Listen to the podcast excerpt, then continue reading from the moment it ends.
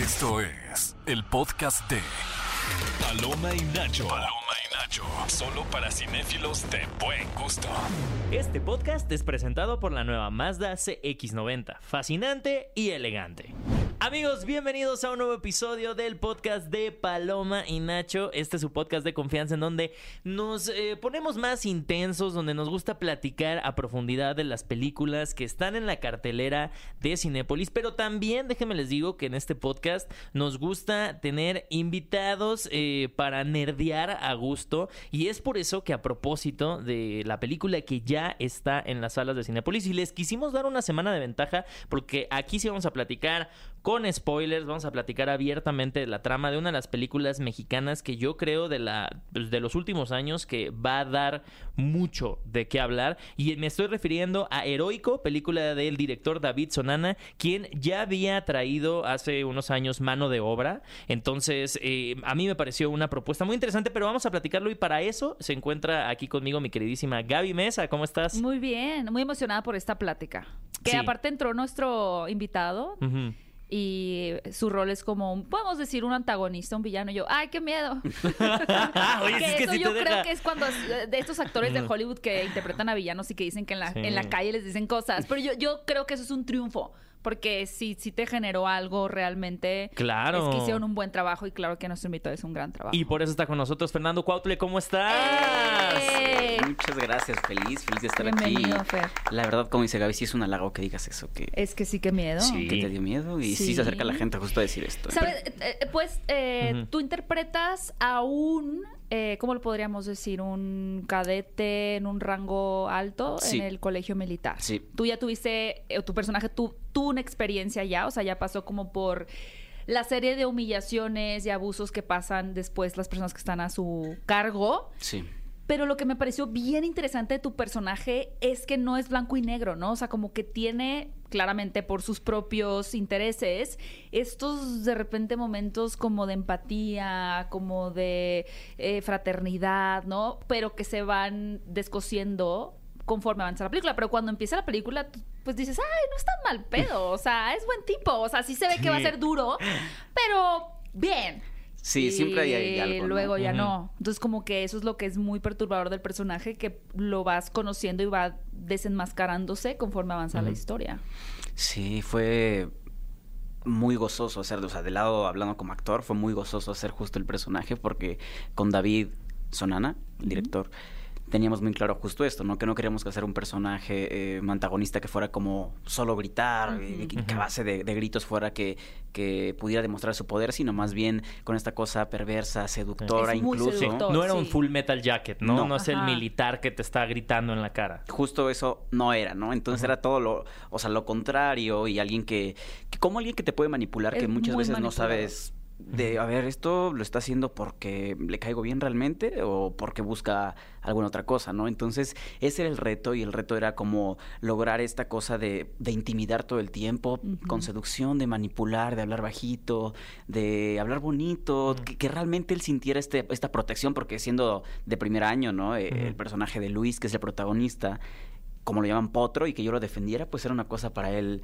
para el personaje como de, wow, él que es de más alto rango me está haciendo parte, ¿no? Entonces eh, yo lo disfruté muchísimo y fue un proceso largo, Mm. pero que lo gocé todo el tiempo, la verdad. Pero que también hubo un, un- hay un trabajo de, de arropar a, bueno, en este caso, pues, a Santiago, ¿no? Que, que no había tenido tanta experiencia actoral, ¿no? Entonces, ¿cómo fue también estar llevando este antagónico, ser una figura antagónica para su personaje, pero también estar conteniéndolo o desconteniéndolo, ¿no? En, en cámara. Sí, junto con Mónica del Carmen, que también es parte de- del elenco de la película y es una actriz que además tiene un nombre eh, muy grande, es muy, muy, muy preparado. Entonces ella eh, tuvo primeros ensayos con, con Santiago.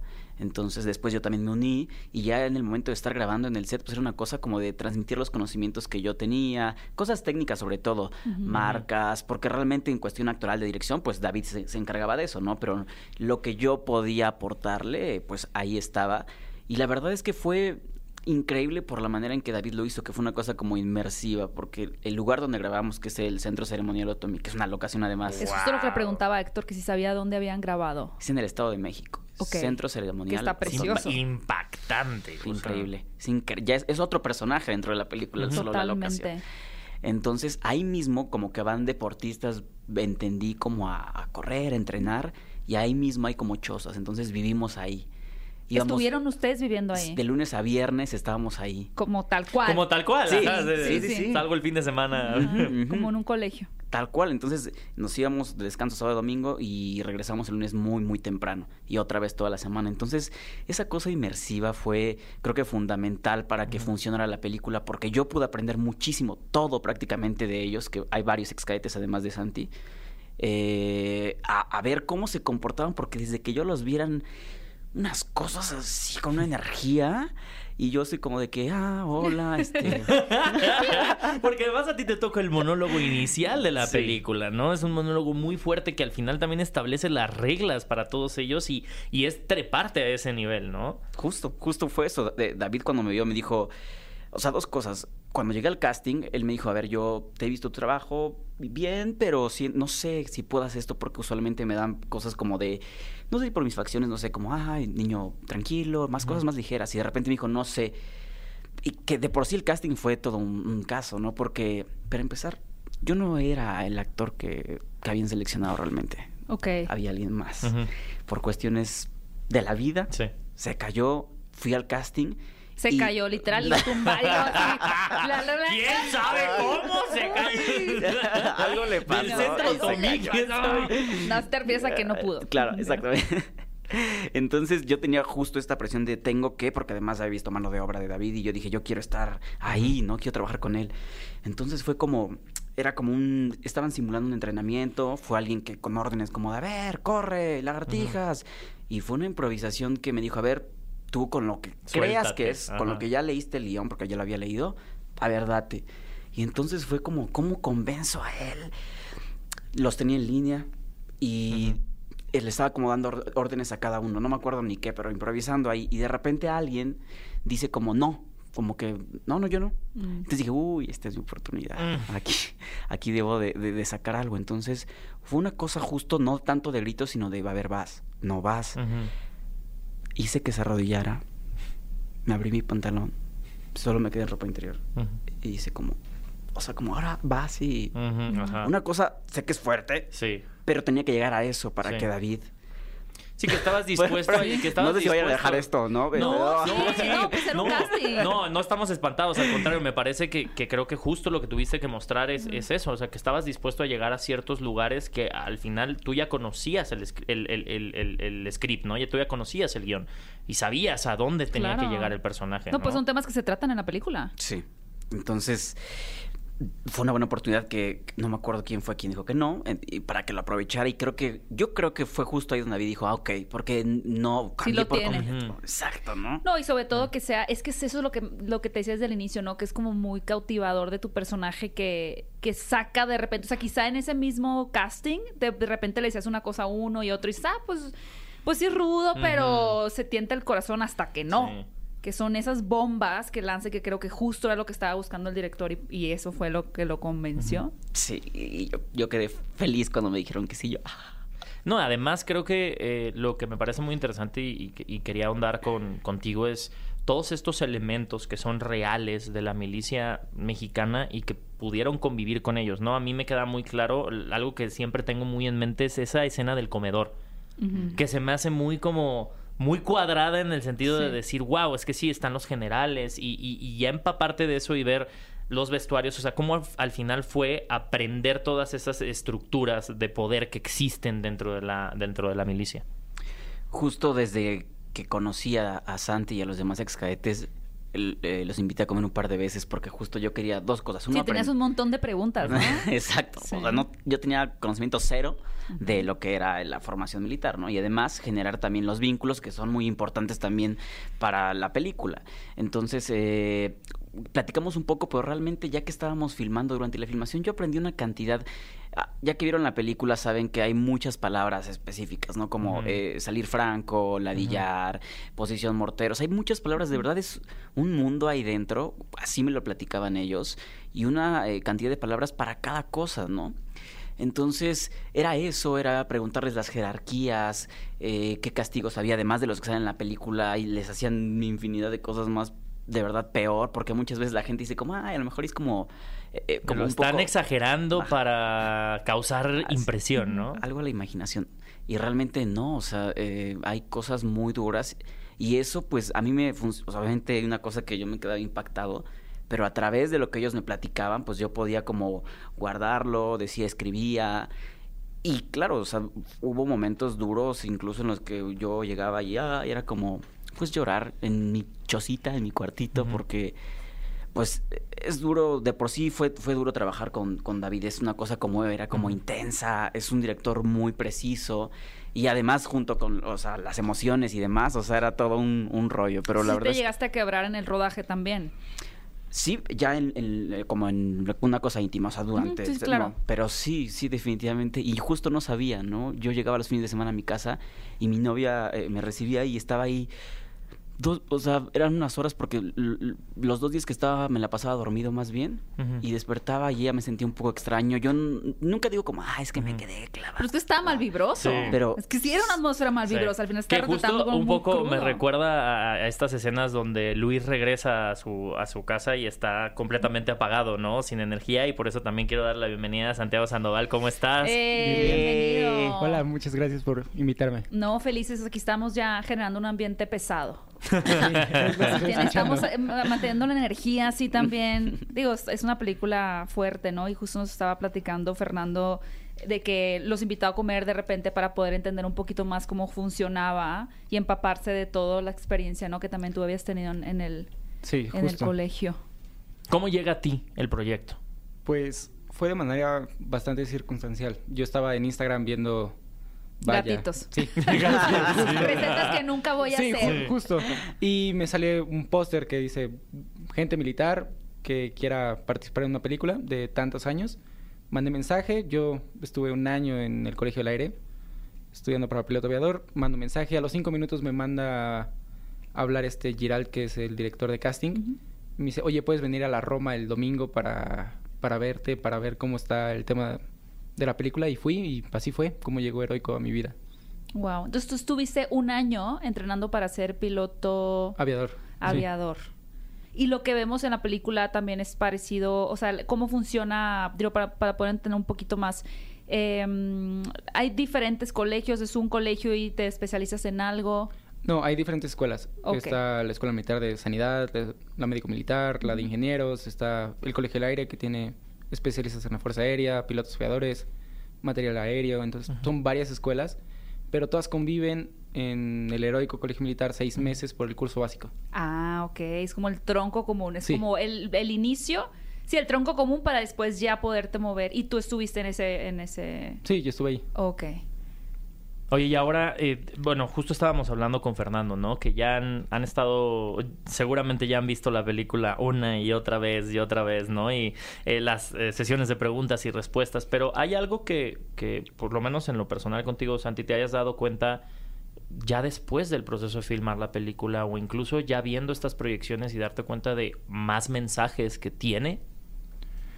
Pues es que creo que el tema principal de la película es poner en la mesa el tema de, cómo es la educación militar, cómo se tratan a los militares y cómo los militares replican la violencia afuera en su familia o en las calles. Entonces, creo que es lo importante que yo he rescatado de la película porque pues yo, yo estuve adentro y cuando salí pues sí tuve un, grado de depresión y pues sí había como conductas bastante erráticas hacia pues personas que yo conocía pero era porque estaba adentro y estaba en un constante violencia y género violencia entonces Creo que eso es lo importante.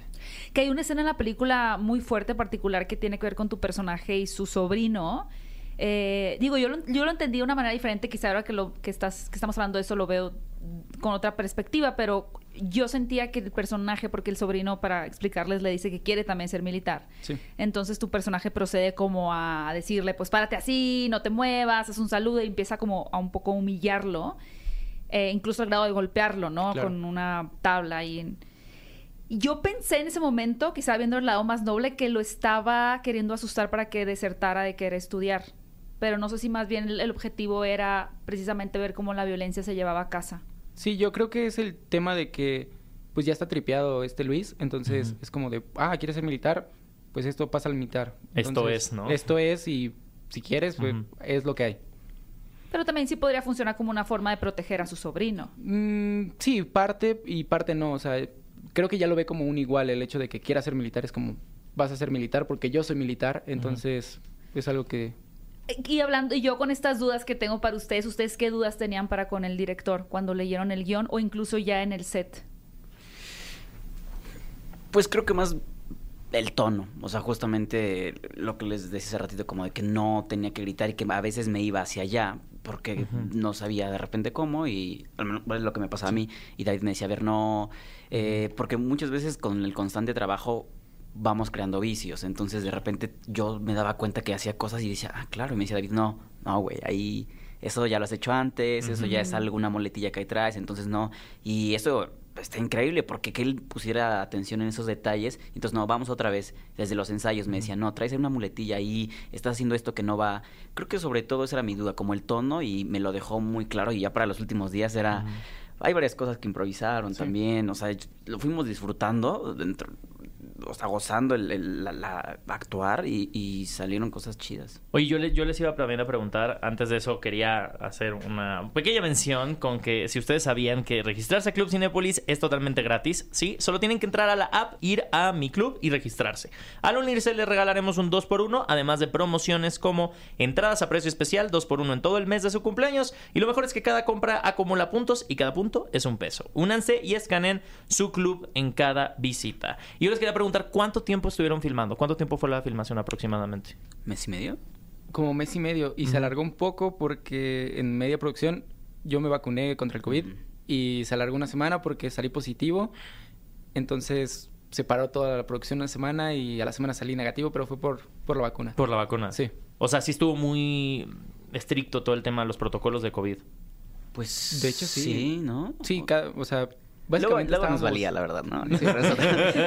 Nos contábamos en un cuarto. No, no pueden estar nada.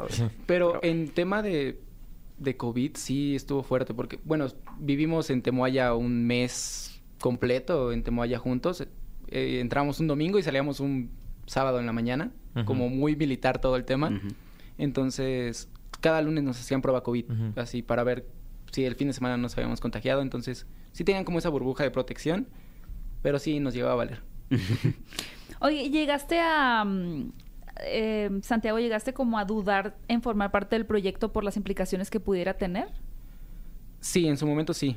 Bueno, es que nunca me creí realmente lo que iba a pasar. O sea, Mm. fue como... Estuve dos meses haciendo casting con David y un día me marca y me dice, tienes el papel. No me la creía. Era como, "Mm, no, no sé. Entonces, yo tengo un hermano que sigue en, el- en la Fuerza Aérea. Entonces sí fue como de, "Mm, no sé si hacerlo o no hacerlo. Estaba dudando, pero mi hermano me dijo, hazlo. Es O lo que te iba a preguntar si la habías... Sí, le dije, oye, está pasando esto, este es el guion, porque ya tenía el guion, lo leyó y me dijo, hazlo, o sea, es algo que es verdad al final de cuentas, entonces creo que es lo mejor que puedes hacer Y para... estando tu hermano antes también, y supongo que era parte de tu... ra- como el personaje que es un papá, ¿no? Pero me imagino que seguiste un poco sus pasos. No, pues es un año mayor que yo. Es un año. Sí. Pero él no te había como, digamos, advertido de... No, de es que entramos al mismo tiempo. Ah. Entramos al mismo tiempo, yo pierdo mi baja, él sigue un poco y a los meses me marcan para decirme que le fracturaron la cadera. Entonces, sí fue como complicado. Él sigue adentro por el tema del seguro médico y todo, porque fue una lesión bastante complicada, pero pues él sí estaba muy alegre de que Heroico había llegado y que podíamos como hablar de la verdad de lo que pasa. Y Y- creo- sí. pero iba a decir que, que- que- que al final creo que la, la película destaca mucho por, por lo metidos que se sienten ustedes dentro del proyecto, o sea, se siente que hay una verdad y que se está contando una verdad y se ve que esa verdad se estuvo trabajando en muchas de las escenas. Les quería preguntar igual, eh, Santiago Fernando, ¿cómo, ¿cuál fue esa, aquella escena que sienten que tuvieron que trabajar o reforzar más? O sea, ¿cuál... bueno, puede ser diferentes escenas porque cada uno tendrá una perspectiva, pero ¿cuál es la que más recuerdan que tuvieron que, que trabajar entre ustedes o comunicarse más? Pues a mí me costó mucho la de la... Es súper chiquita, pero la de la nadada. Bueno, Mm. la de la alberca, porque yo no sé nadar. Ah, y era una fosa, entonces... muriendo. De verdad estaba muriendo y desde el principio cuando leí el guion le dije, oye David, pero es que ahí hay una escena, yo no sé... No, va a ser en la orillita, pero es que en la orillita era... Yo... Ya era como para no. tirarse. En la orillita es hacia abajo, Sí. 10 metros, ¿no? Entonces, o sea, para mí la escena de por sí me parece muy fuerte porque revela que el personaje, o sea, junto con el personaje de, de Luis, eh, le dice cosas, a mí me parecen sumamente interesantes, ¿no? Que a él también le afectan, se, como se vulnera eh, con él. Entonces, además de eso y sumándole que tenía que estar como, parecer no nervioso, no sé si se ve, si se ve, yo lo noto, pero porque yo sé que estaba nervioso. Ajá. Entonces, este, esa escena me costó, especialmente por eso, porque me morí de nervios. Wow. Sí. ¿Y, y tú? Ujú. Yo la escena que más me costó fue justamente la del sobrino. Mm. Mm. Fue de las más complicadas. Creo que la grabamos unas 30 a 33 veces porque no salía la fuerza. Era como de, es que necesito que se vea más fuerza, que impliques más fuerza. Y no podía. Era Pero ¿cómo, cómo funciona, por ejemplo, ahí? Digo, porque hay una escena donde también te hacen golpear a un compañero y se ve cómo cambian el ángulo de la cámara para que no se vea físicamente el golpe. En el caso del, del niño, creo que la toma es más abierta. ¿Cómo lo Sí. lograron? Pues le pusieron colchones al niño en donde le iba a pegar.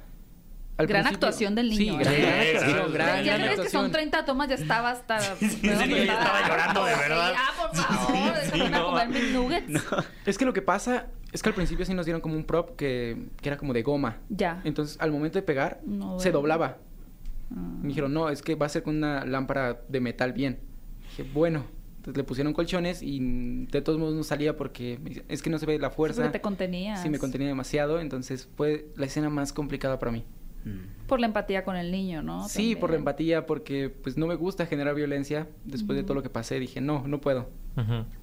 Wow. ¿Y los han contactado alguno de ustedes, personas? Digo, va a ser más ahora que hayan visto la, la película, ¿no? Pero incluso estando en el proceso con el tráiler, ¿les han escrito por Instagram o alguien se ha acercado con ustedes? ¿De personas que hayan estado en el, en el colegio militar también? A mí no, pero a él sí. Yo sí. Ok. O- Como yo estuve adentro, he recibido tanto como amenazas de gente que está en activo y gente que me dice, qué bueno que estás haciendo esto.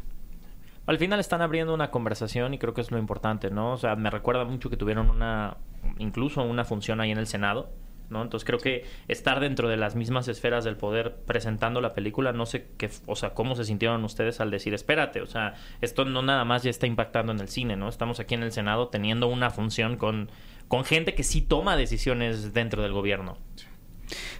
Pues ahora que han pasado los días y que ya he tenido como más eh, entrevistas y esto, creo que me queda claro que la película no trata, o sea, dejar claro que la película no trata de vamos contra la contra los militares, porque de repente se puede pensar eso, sino más bien que haya una em, reformular cómo es el entrenamiento. O sea, realmente a eso va la película. Entonces, que haya estado en el Senado me parece justo, justo eso, ¿no? O sea, y además la mayoría de las personas que fueron eran jóvenes. Entonces, eso estaba muy padre, porque dices, órale, o sea, yo pensaría de repente que el Senado, ah, qué aburrido, eh, iba a llegar gente más grande y terminó llegando muchos chavos. Entonces, está chido porque justo, pues, está bien que desde ahí podamos partir a hablar sobre la importancia de la violencia, o sea, de cómo cambiar esta violencia psicológica, emocional que se da ahí en el colegio. Genial. Oigan, cinéfilos, eh, antes de continuar, ¿ustedes sabían que Mazda tiene un nuevo modelo? Es la nueva Mazda CX90 que fue construida desde cero, pensada en despertar y transmitir emociones, igualito que en el cine, porque es el vehículo más potente y sofisticado de Mazda. ¿Y ustedes saben cómo lograron esto? Chéquense nada más. Combinaron lo último de la ingeniería y el arte de cuidar cada detalle para producir una SUV de tres filas con un motor turbina de seis cilindros en línea y una capacidad de conducción que transmite poder en todos los sentidos. Oigan, antes de, de despedirnos para ir cerrando un poquito, ¿qué se quedan ustedes eh, de esta película? ¿Qué, creen que cuando pasen los años, eh, 10 años, por ejemplo, sea lo que más recuerden de estar en este proceso? Digo, ahorita lo están viviendo, pero ¿qué creen que va a ser a lo que los haya marcado? Pues para mí la amistad que formé con todos es... Creo que he hablado con, con Fer y me ha dicho que en ningún proyecto que he estado has entablado tanta amistad con las personas y es hasta la fecha que nos seguimos viendo, que seguimos comiendo, que seguimos platicando diario, entonces la amistad que se formó entre todos. Sí, Qué lindo. definitivamente eso. El, proceso que tuvimos Fue muy bonito, o sea, el vivir de por sí el lunes a viernes, o sea, generó solito, no teníamos celular, no había señal en donde grabamos y eso ayudó mucho. Claro. Tocábamos Sí. guitarra, jugábamos juegos de mesa, nos hicimos cosas, nos fuimos a caminar por el bosquecito, que fue eso, o sea, la verdad es que eso es lo que creo que para Mucha toda la vida en Nueva York. Claro. Sí, Sí. ¿Y tuvieron entrenamiento físico para el, el personaje o no necesariamente? un poco al principio, pero Al después ya no, más bien tenía que ser por nuestra parte. Sí. Nos salíamos a correr en las mañanas o... Hacíamos ejercicio ahí en los dormitorios. Sí. Era más por nuestra parte. Va a mantener despejada también la mente, ¿no? Sí. Ante, ante todo lo que estaban ustedes retratando. Sí. Oigan, pues les quiero agradecer muchísimo por estar acá para este, para la fecha en el que salga este podcast. Ya habrá pasado una semana del estreno de la película y ya estaremos hablando eventualmente eh, después. Esperemos tenerlos por acá, en, eh, sea en este proyecto o en futuros proyectos que tengan. Y pues de verdad les quiero felicitar por la película. Eh, plasman una, una gran verdad y creo que es una película necesaria. Y películas necesarias en México se han hecho algunas, pero de estos últimos años, yo creo que esta es de las más importantes. Mm, muchas gracias y gracias Muchísimas por el gracias. espacio. Y si pueden volver a invitar a la gente a ver la película, que ya se estrenó en Cinepolis. Pues vayan a ver la película, está en cines, por favor, es sí. muy importante, importante. que vayan, heroico, hay muchas funciones todavía, aunque ya pasó una semana, así que vayan y véanla y nos escriben para ver qué les pareció. Y sea, Santiago, ¿nos puedes...? Ah, perdón, ahorita también tus redes sociales, que nos digas. Claro, estoy en Instagram como arroba sanspk y en Twitter también. Y ibas a decir algo, perdón, complementala. Pues que vayan a ver Heroico. Creo que es un tema bastante importante que a las personas les puede interesar. Sé que ya pasó una semana, pero siento que puede haber muchísimas funciones todavía.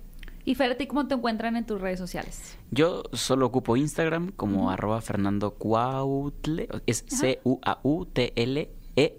o sea, es doble E al final. Excelente, a nosotros nos encuentran como arroba paloma-nacho, a mí como arroba Héctor Trejo. Ya mi arroba Gaby Mesa 8 y cinéfilos, eh, los invitamos a que compartan este podcast si les gustó. Y también recuerden que pueden escucharnos en vivo todos los sábados en punto de las 10 de la mañana por Exa FM 104.9. Este podcast fue presentado por la nueva Mazda CX90, fascinante y elegante. Esto fue el podcast de Paloma y Nacho. Paloma y Nacho. Reseñas, recomendaciones, entrevistas y opiniones. Paloma y Nacho. Solo para cinéfilos de buen gusto. Escúchanos en vivo todos los sábados a las 10 de la mañana en Nexa FM 104.9.